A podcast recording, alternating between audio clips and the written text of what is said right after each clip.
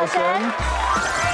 压力、情绪、饮食环境都是免疫细胞诱发的源头。妈妈惨遭免疫疾病缠身，医师揭开背后真相。今天节目邀请到六位好神医师，探讨连医师都诚惶诚恐的医界难题。到底免疫疾病爆发有多棘手？精彩内容马上开始。一般民众常常会把免疫力、免疫力、抵抗力、抵抗力挂在嘴上，好像很了解一样。但其实呢，不要说一般民众，连专业的医师对免疫力也是。戒慎恐惧，兢兢业业，因为免疫系统实在太复杂了，复杂到我最喜欢参加免疫学的这种演讲，因为演讲到最后，通常结论就是目前我们还有很多未知的地方。太好了，太好了，感觉自我感觉非常良好，就你也不知道，我也不知道，大家都知道。吗？免疫疾病的可怕之处。是不是任何人都有可能得到这个东西，就是免疫病？嗯，他们有一个说法，说这种自体免疫疾病啊，叫做现代文明社会的另一类流行。哦，是啊，这 slogan 也太长了吧？太长了吗？太长。真的就是因为以前其实这些疾病并没有那么常见。嗯，对。那你如果把它广义来说，最最最常见的，甚至过敏都认为一种是一种自体免疫异常的疾病。从你的一般的过敏，这些异位性皮肤炎都是。对。但是更严苛一点，连这种比较严重的自体免疫疾病，其实都不罕见哦。比如说。你看，你朗朗上口一个名人周杰伦的叫什么？叫脊椎炎是自体免疫病，这个也是，那不就是脊椎的问题吗？没有没有没有，对，你看第二个人，你以前一定听过那种那个杏林子是不是？刘翔，刘翔那个那个东西性关节炎，这大家知道。那即使不是台湾人，最近有一个人很有名，因为全日本都在关注他的健康，叫做安倍。安倍最近他什么溃疡性大肠炎？对对对，也是自体免疫疾病，是大肠的大肠的问题跟免疫有关系。对啊，所以这个医生现在比较治不好的都说跟免疫有关。不是，是他们渐渐了解我们的自体的免疫系统之后，他们发现很多疾病可能来自于我们自体免疫的失调失衡，或者不知道什么原因触发了它。那触发因子很多，所以他们说现在跟自体免疫相关的疾病超超过七十种以上。哇，所以其实是越来越常见，所以才叫现代社会的另一类文明病、流行病、流行。可是这个免疫力到底算什么？算我们身体里头的？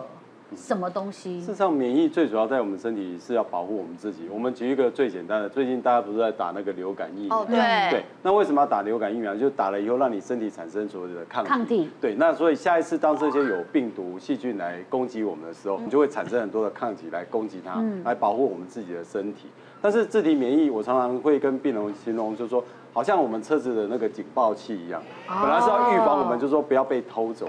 可是有些人他太过于敏感，就是说他把一些可能是一些正常的现象，他当做是一种攻击的行为，所以他就把你自己就是自己打自己，打到最后就是把你的很多的功能都破坏掉，免疫功能太强也不行。太弱也不行，太弱会被外面攻击，太强你就自己打自己。哇，好难哦，哦，这很惨呢，而且很多状况都跟免疫扯上关系，一起来看看。压力大、情绪差就会引爆你的免疫。这个最常见到了。妈妈因为长期的压力大又情绪差，会引发到免疫问题那么大条哦。是的，压力大吼，它会引起免疫力的崩盘哦，而且还会造成自主神经的这个失调、错乱。然后对健康产生很严重的影响。嗯，呃，我记得以前曾经遇到一个五十五岁的一个退休老师哈，他是因为呕吐，体重暴瘦了十二公斤来找我看诊。哦，哎，他在差不多三个月前哦，开始就上腹就觉得胀胀的，然后越来越厉害，而且口干舌燥，那最后呢就产生呕吐啊。还有这个呃体重暴瘦了十二公斤的问题，最后还长了龟爪哦，显示免疫力变得很差，可是都找不到什么原因。那我当时就有，有点怀疑说，哎，你是不是说压力太大啊造成的这些问题？嗯，他是否认了，嗯，哎啊，但是很头痛的就是说。我们医院里面所有的药我都给他试了，弄不好，症状还是都。所有的药都试了，弄不好，那就很好。胃肠药，但是最后一次来看我说，我印象很深刻。他一进来，我看到他我就头痛，我就想，看嘛，这会根本在被亏什么药啊？结果他他跟我说，很意外，他跟我讲说，医生啊，我等一下你没得亏啊。哎，我吓一跳，哎，他是吃了什么仙丹妙药，药。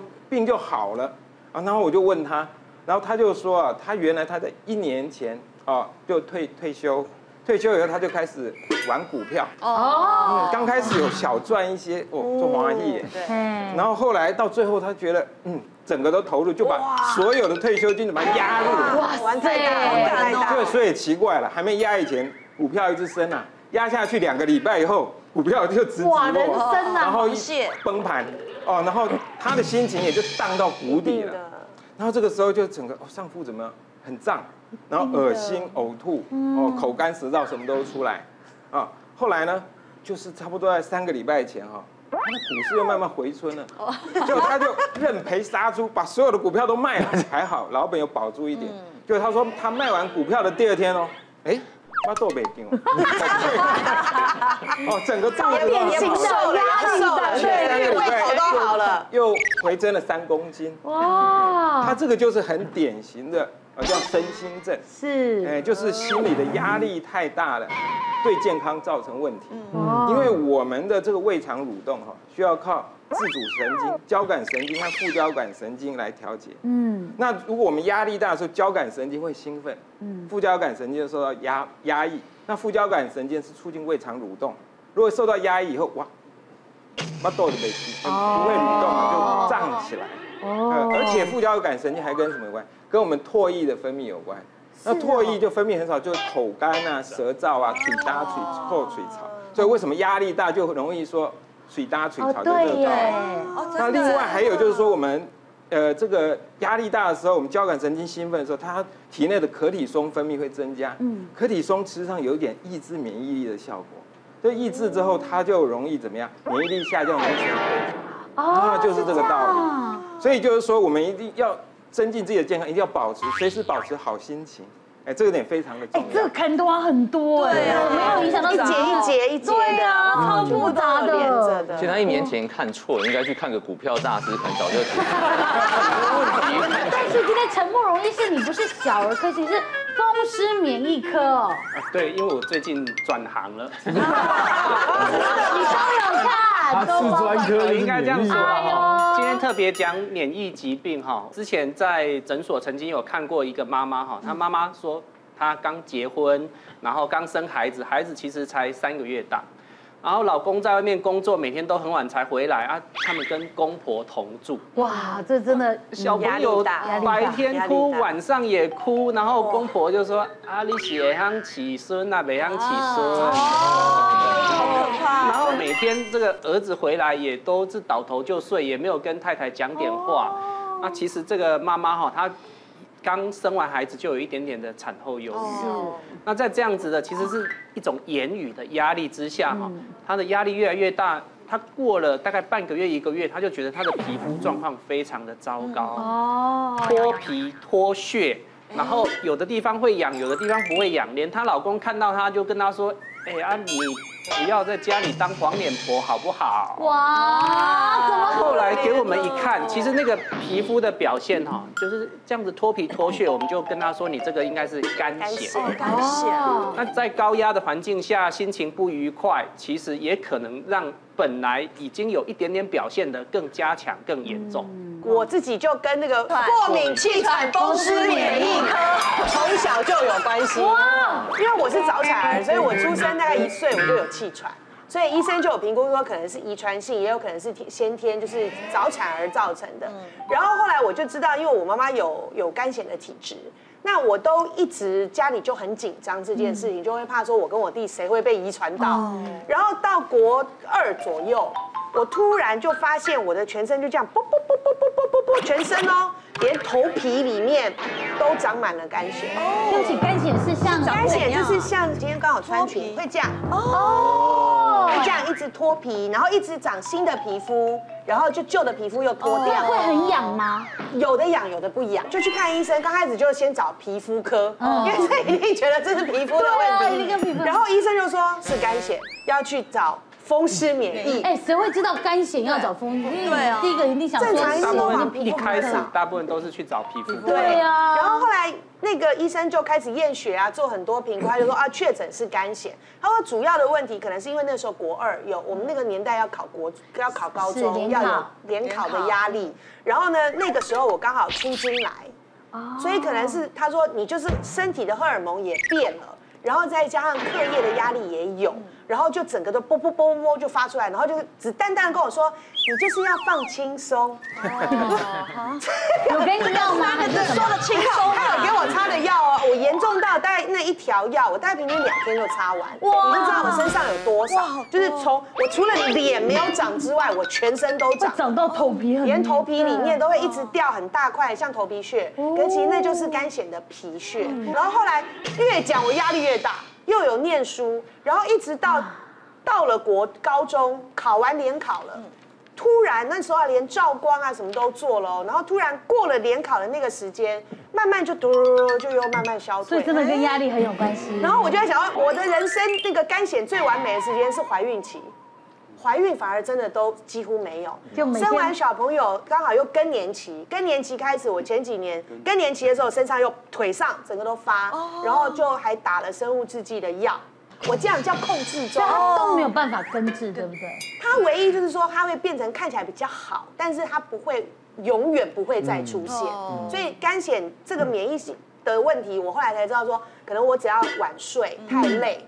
然后或者是工作压力大，或者是小朋友要月考了，要期中考了，期末考了，妈妈压力一大起来的时候，我就会出现这些状况，很可怕。其实很多皮肤病也都跟自体免疫有关，对，像那个秃头、压力性秃头，还有最有名就是 Michael Jackson 啊。白斑白斑白斑白斑是啊，是哦，身体的免疫力去攻打他的这个黑色素细胞，所以 Michael Jackson 因为压力很大，大到他那个白斑的范围。那荨麻疹那些呢？荨麻疹也是，但是他们那个就不太一样。哦，所以其实真的身体很诚实哎，对不对？他其实告诉我们，其实在承受一些我们没有看到的压力。对对。所以刚刚问的那个问题说，这个会不会完全治愈？真的是我们在门诊最常听到的一句话。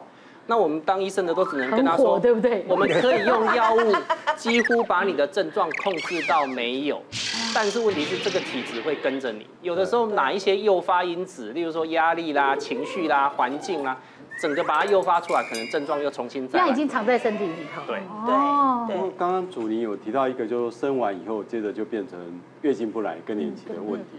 事实上也是一个，就是说免疫它攻击你的卵巢。那所以跟免疫也有关系，是它会攻击。停经也跟免疫有关系，喂奶喂太久的关系。早发性的那个早发性的这种所谓卵巢衰竭的部分，是那我们常验都是免疫，因为你看嘛，我们女生每个月排卵，那每个月排卵的时候，那个卵巢是会充血，会有反应，然后会有排卵的一些变化。对。那我们的如果说这些免疫的讯号错误的时候，他会以为说那你是在发炎，所以它就是会拍一些这种的抗体啊这些。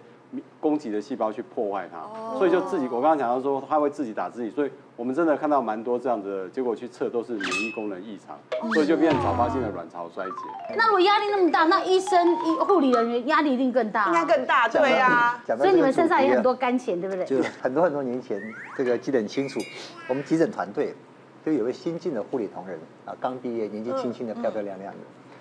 那我们知道急诊护理同仁其实也不是光急诊，很多医疗单位都要三班轮班。对。他可能这个月轮白班，那下个月小夜，再下个月就大夜班。哦。他上白班很正常，很活泼，表现也不错。啊，轮小夜也还 OK，可一轮大夜呢，他就说他头晕。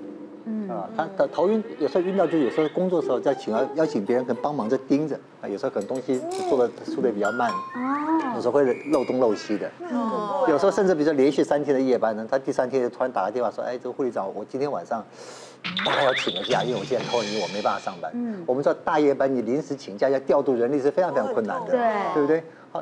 好。一次两次那也算了，只要频率多了之后呢，大家就开始讲到底有病没病。如果用现在的诊断，公主病，十二点一定要回家。对对对对对对对，姑娘病，灰姑娘，灰姑娘。所以他只要是轮到白班就很好。所以本来他是从一个还蛮受欢迎的一个同事呢，就慢慢慢慢就很多人就开始不喜欢他去上班，尤其跟他一起上大夜班的同仁就发哎。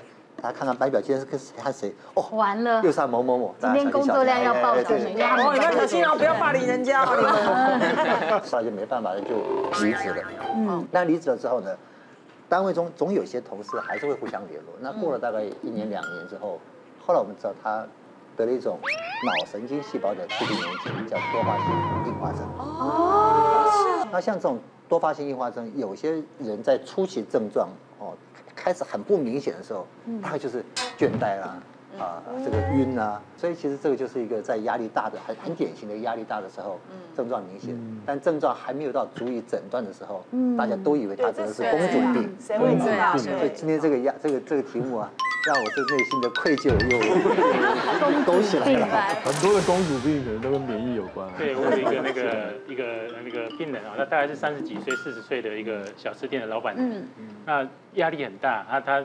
小吃店生意不是很好，的压力很大。嗯，那后来经过一段的治疗之后，他其实经过了好多的医生看过，然后也开过刀，嗯，那结果他的症状都还是没改善。那后来我是帮他诊断出他是，其实他就是得到这个所谓的公主病。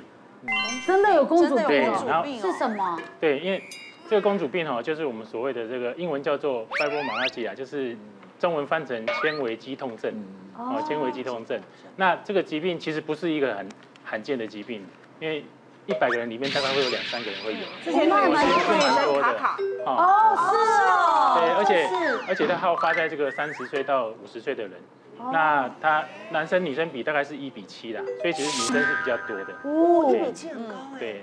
像刚才祖宁姐有讲说，她这个大学联考的时候是嘛，我也是那个时候呢，我就得了一种很奇怪的病。那时候就是你要考试，你就是特别在准备考试，然后那个压力是非常非常大的，因为家族都希望就是你你可以对考好，然后可以光宗耀祖一下这样子。所以呢，我那时候就得到一种病，就是一开始感觉的时候就发现，哎。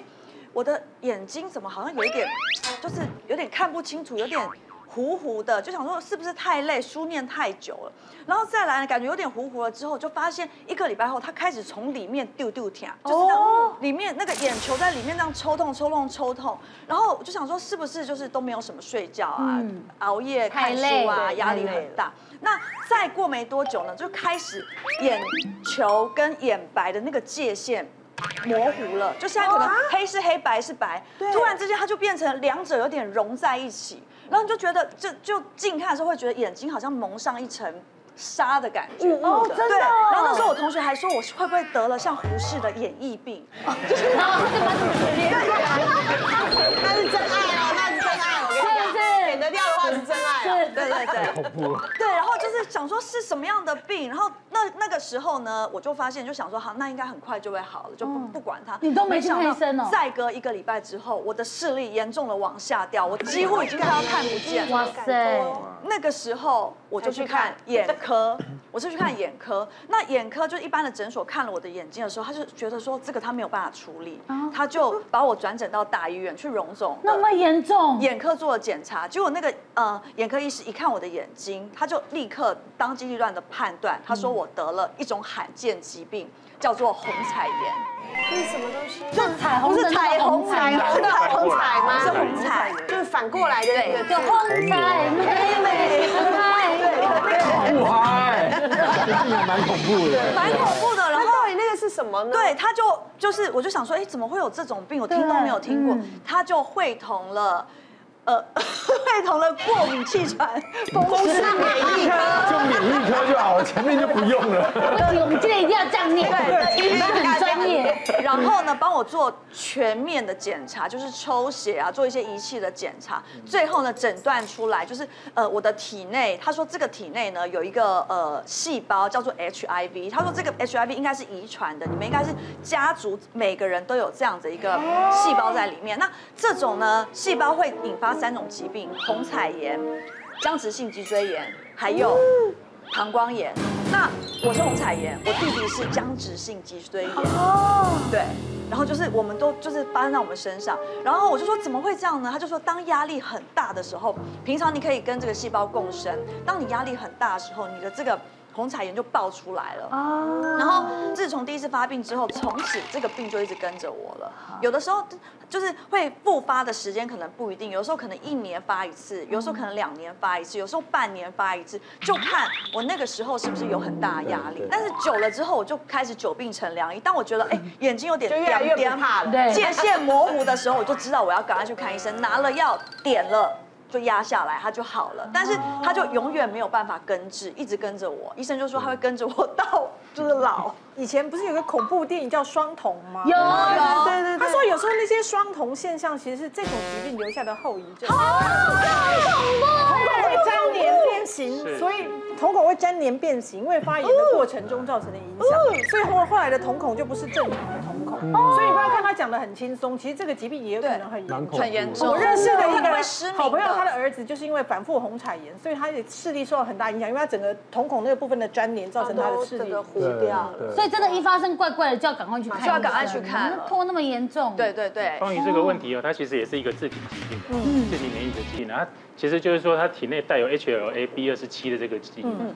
那其实这是一个有遗传的疾病。那其实这个东西比较多造成的是我们所谓的僵直性脊椎炎。对。哦，其实是跟那个周董僵直性脊椎炎有关系。所以僵直性脊椎炎跟这个红彩炎是有关系，一男一女，然后都同一个基因。哦，对对对，那这样相对的，如果家族有男生，就要比较小心僵直性脊椎炎。对，因为僵直性脊椎炎的话，大概大概是男生比女生是三比一左右。对，对，男生比较多。那因为他这个疾病其实是一个多器官的侵犯，啊，它不像其他那个可能也是单器官，它多器官侵犯，它除了影响这个脊椎之外，那它比较严重的话就是会会侵会影响到这个眼睛，而且有有人两个都会有，造成视力。僵直性脊椎炎加上红彩炎，大家刚刚讲还有膀胱炎，对，膀胱炎，还有关节嘛，关节道，对，你凑满了啊？不，没有没有没有啊！我是红彩炎，家里有没有凑满？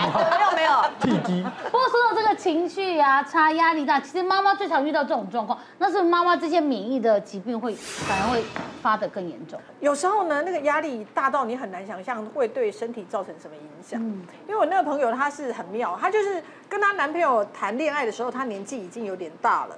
那因为男友是家里的独生子，所以她其实跟她男友的共识就是说，他们要先有后婚。哦，就想不到这样讲没有很久啊，就真的怀孕了。哦，他那时候怀孕了，对，结婚了。怀孕的时候大概两三个月之后，她开始皮肤上出现疹子，小疹子。小疹子一开始忍着想说不要去看医生，因为妈妈都会为了小孩忍嘛，忍不去看还是真的很痒。后来他就去看了皮肤科医生，她就回家吃了以后不得了。本来的小疹子化变成全身哇，然后期间呢，就是到了他这个时候到了医学中心了，可是医学中心用了各种方法都没有办法完全压下来。那一开始他非常排斥类固醇，因为他都觉得类固醇会影响我的小孩子。嗯，可是医生说，如果你不用，可能你比小孩先死掉，因为他是太严重了，整个他整个人就已经肿得像米菇，你知道吗？就是整个对非常非常严重。然后更惨的是，那个时候她的婆婆就暗示说，我们也不能确保她生下来是不是正常。阿丽就讲，叫你的油啊。她说，你知道吗？当下听到这种话，哈，真的整个心情都痒起来，之后又觉得自己很对不起小孩，被听到这种话，然后这样最后真的终于度过她可怕的怀孕期。奇怪是生下的小孩不但没有问题，还比人家大只，而且非常的健康也没有问题。可是他说他那一次怀孕真的给他非常大的那种创伤。那生完就好了吗？他生完后来慢慢真的就莫名其妙就好了。就好。但他说那一段期间他真的觉得完全自己变成另外一个人，就是大家都在只是猜而已，说他是什么病。终终究没有一个医生可以给他一个确定诊断，说他得了什么病，只是说你可能就是自体免疫的失调，造成你全身就这个样。那我就遇过一个大概三十五岁的一个妈妈，那。他压力真的很大，那大家可以知道，在小孩放暑假的时候，他真的是压力非常可怕，对，就是放出来，嘿，没错，这又刚好是鬼门开，可是比鬼门开更可怕的就是这个校门关了，校门关，这号称是最恐怖的情况。然后不止这样这么恐怖，其实因为阿公阿妈说，哎，小孩放假了，好开心，阿公阿妈决定要跟小孩搬来一起住。哇塞雪上加霜，双重压力，这个好可怕哦！阿公妈别人一直看着小孩说啊，小孩现在不写作业可以吗？小孩这样看电视可以吗？小孩这样可以吗？阿公阿妈说啊，小孩都吃外面可以吗？你等去。然后妈妈就这只能讲在心里啊。然后说哎，好好好，不然我们吃家里。然后妈妈平常没在煮，煮个饭就压力特大。那所以后来这妈妈就开始开始多吃多喝多尿。哦，那大家可以知道，这个很多是暗示糖尿病。那很多论文都说，其实压力跟情绪真的是一个很大很大的一个诱发的一个因子。所以刚好就诱发了就是寒暑假这一个状况，然后就压力来，就诱发自己免疫力攻击自己胰脏细胞，瞬间就分泌不出胰岛素，然后就突然就变成糖尿病。所以就变成是后来要一辈子都要打胰岛素，他没办法，就是靠吃药，就一辈子都要打胰岛素。所以这个故事告诉我们，就是寒暑假阿公阿妈 应该好，小孩回乡下住就好了。对对对，应该是让小孩去阿公阿妈家住，对，这样小孩也开心，天伦之乐，孙也过。那阿公阿妈可以完整拥有孙子两个月。阿公阿妈两个礼拜后就会打来刷登 key。好，再来看看。蜡烛多头烧，体力耗尽，容易出状况。妈妈真的很容易蜡烛多头多头烧，对不对？体力耗尽。其实这个领域真的是太难了。所以大家刚刚很多人都分享过嘛，就是刚刚这个祖宁讲，就是说他有一有个有个疾病。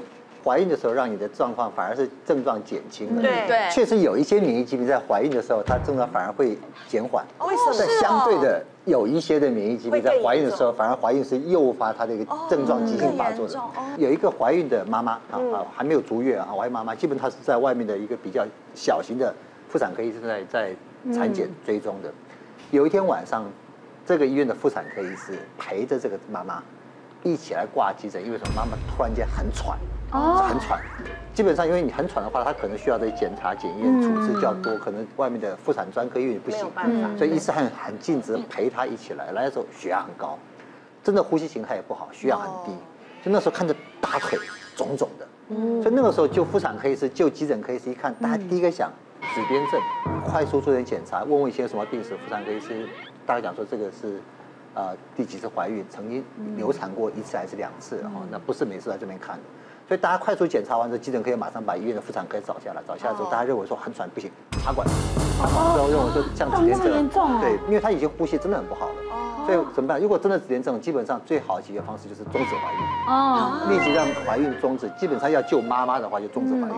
所以那个时候跟家属解释完之后，先终止怀孕，先剖腹让小孩，先让胎儿先出来，为救妈。啊，出来之后，妈妈的状况基本上，如果子痫症的话，胎儿一出来，妈妈状况应该就要慢慢慢慢变好。是。很不幸的，妈妈没有变好。哦。管子拔不掉，怎么办？就要进一步检查，所以马上去，哎，想说会不会是羊水栓塞？哦。马上推到下面去，怎么样？做电脑断层，因为那个时候在术前是没有时间做，先救命，就。一做完之后，发现奇怪是肺动脉栓塞，哎，这就怪了，不是羊水栓塞，是肺动脉栓塞，对，肺血管塞住，所以跟她终止怀孕一点意义都没有。呃，OK，这个我们等下就等下再讲说。那后来她腿肿肿的，其实我们知道怀孕腿肿肿的有什么？会啊，其实都会对啊，水肿。后来马上看这个肿的也不太对，后来再请心脏科医师做超音波，发现她的大腿的深部静脉也有血栓。哦，哇，这个就越来越少见，所以大家慢慢慢慢就开始越来越多科的医师在开始在会诊在讨论。后来就找到个不正常抗体，叫抗磷脂抗体。所以像以前大家听都没有听过这个。对呀，对不对？所以这个叫什么？这叫抗磷脂症候群。抗磷。那这个疾病呢，基本上就是在我们的血管里面很容易造成血栓。哦。当你没有怀孕的时候，你的症状不明显，所以常常最常的表现，其实表现很多。如果你很严重，血管塞住，塞脑就脑中风，塞肺就肺动脉呃栓塞，塞心脏塞什么地方就坏掉。是啊。可是很多人是什么？是在怀孕的时候，胎盘的血管被塞住，所以它是不断的重复性的流产。哦，所以现在我想妇产科医师在重复流产的的的妇女们就会验这个抗体。哦，那那个时候以前她只流产过一次，所以没有想过。所以可是她就是在怀孕过程里面又产生血栓，从大腿的静脉深部血栓跑到肺部里面去。哦，所以其实那个时候如果你不终止怀孕，其实妈妈跟小朋友都是一样救不起来。哦。后来这个妈妈是被救起来了。哦，所以其实这个很少见，但是谁碰到谁都会吓出一身冷汗。对对啊，而且怀孕的时候碰到这个，对。那事实上，不孕的领域里面也蛮遇到常这样子的一个病人。像刚刚贾医师提到，就是说我自己曾经有一个妈妈哈，她是怀孕过了九次，她是第一 怀孕过了九次，她本来她来看我本身最主要是不孕啊。她说她怀孕过九次，那每次都是流产。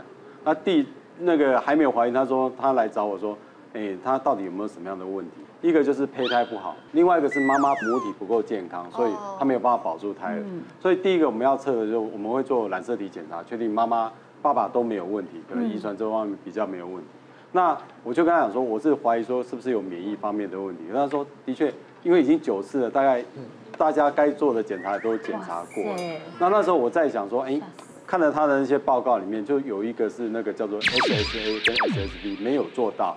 那这两个项目事实上是叫做干燥症，是比较有直接相关的。哦，干燥干燥症，干燥症。那干燥症也是一种自体免疫性疾病。那它的后来我抽血果然发现它的 SSA，我们正常是小于十，那它的报告出来是直接写大于四百，大于四百就是说它已经做不出来那个超标了，超标太多了。那这个这个 SSA 这个数值哦，就跟小朋友的心脏是有关。所以我们就在问的时候，就发现说，当他第一胎的时候，事实上到十六周，小朋友突然没有心跳。哦。那到了第二次的时候，可能就八周、七周、六周，甚至于之后都是一侧有怀孕的时候，它就流掉了。那结果这个妈妈后来我们就是给她用了说阿司匹林跟类固醇以后，那慢慢的把这个数值控制下来以后，那她就顺利怀孕。哦。那到怀孕的当中就一直提醒她说，千万千万不要减药。一直到生完以后，哦，那结果这生完以后，大概过了两年以后，她自己又怀孕，她因为就这晚她也没有吃药，就第二胎，我跟她还是一样，就是说，哎，你这个很严重哦，你要注意吃药什么的。然后到了生完以后，她突然拿了一包药还我说，詹医师，这次我都没有吃都好。哦，为什么？所以是不是因为很多人都讲说什么一些免疫疾病或者是无微不微的，怀个孕生个小孩之后体质就会改变，就会改善会治好，是不是因为这样子？你产后坐月子就是休息嘛，如果你休息的好，这对身体的复原一定有帮助了。那第二个就是说，我在猜说他或许身体里面可能有一些特殊的抗体，那可能因为怀孕以后，那我们把它抑制以后，它就好像你打了疫苗一样，哦，就是它本身有产生了一些这种的改善。哦，不过刚刚我们说。怀孕之后体质会改变，会不会本来有的免疫疾病就不见了？对，我必须想说哈，文献里面的确有这一类的状况，但是比例不高了。哦，不高啊。那我们各位可以想想看哈，很多疾病都发生在女生，然后告诉你说发生在青春期，发生在更年期。那个时期都刚好是身体里面荷尔蒙转变改变的时候，那刚好你怀孕也是荷尔蒙大量的改变的时候，所以当然如果你说怀孕荷尔蒙改变，然后再加上你生了一个男孙子，以前本来有的压力现在瞬间解除了，或许你真的可以走到好的方向，体质整个改变，但是比例不多。哦，是哦。我觉得以前啊，我当实习医生的时候，碰到这种自体免疫病，因为实习也没什么事嘛。都会去，有时候病房、门诊就会跟病人聊天，聊天，聊一天、两天、三天，你会发现那些有自体免疫疾病、各式各样的疾病的人，他故事很多。哦，有时候哎，就正常正常啊，漂漂亮亮的，然后一问，哎，家里有事情，哇，从小怎么样？目前的压力来源是什么？然后他手边有多少的事情要忙？然后可能谁又死掉了？真的，越腰越问就，你的人生怎么？就是因为他的人生太多这些东西在他身上，他的免疫力就很容易遭晶体。好难哦。洪医师，听说你有遇到一个是跟里长有关系的。哦，就是前面讲妈妈嘛，所以妈妈玩其实不是只有妈妈有压力，阿妈也有压力。那他其实平常照顾，然后三代同堂啊，然后全部住在一起，所以阿妈其实要煮全家的饭这样。哇，阿妈压力很大对，基本上他每天就是要接送小孩上下学啊，然后又要去煮饭。阿妈每天都说他压力很大，就其实人生最大压力跟那种体力的耗尽，不是来自于大事。就是多的人无法去应付的，永远是多件的小事。你就一件大事，反而不会让你崩溃。所以阿妈因为这些琐事，是最后她每件事一直处理，她不只是压力，而且她也是这些真的要花体力，又要早起去煮饭，真的是最后体力上真的负荷不了。所以阿妈就开始慢慢就出现一些咳嗽的症状。那咳嗽咳久了，阿嬷咳一两个礼拜之后开始出现咳出血来了。哇！咳嗽大家不会在意，可咳血就会真的很小心。阿嬷就会看，大家就说咳得太厉害就会咳血。就阿嬷咳血咳一咳就开始流鼻血，阿妈就赶快来医院治疗。结果在开了一些药物之后，阿嬷慢慢就发现她尿液怎么也越来越红了，就开始血也跑出来。住院之后开始治疗之后，肠胃道也开始血便就也跑出来了。哦。可是阿妈开始这些症状跑出来，血便一出来之后，这些已经四个地方在出血的时候，阿妈这症状越来越严重了，就开始呼吸就开始越来越喘了。然后身上开始那种小小点的出血点就开始跑出来一个一个点。简单来说，它就是一个免疫细胞去攻击了血管。哦。所以你血管。会变成是本来血可以锁在里面，锁不住，就会一直破坏，会漏出来，所以肺会出血，所以咳嗽会咳血，所以我们哪里都会有血管啊，哪里都有血，所以最后我们就只好发病危通知给家属跟家属，因为都已经就是整个喘，然后一直在出血，所以这真的是有可能生命危险，就发了病危通知。就有一天早上突然去查房的时候，发现阿妈突然吃完早餐了，啊去梳妆打扮都已经好，settle 都好好的。阿妈你是要去倒啦？阿妈讲啊去选举啊，而且在投票的时间呢，要选举，投票里长啦，里长要平常时对阮做好的，拢甲阮做照顾的啦，里长？支持啦，选里长，家属受不了，家属说我们全部去帮你投啦，然后阿妈才勉强说呵呵，啊也报到恁有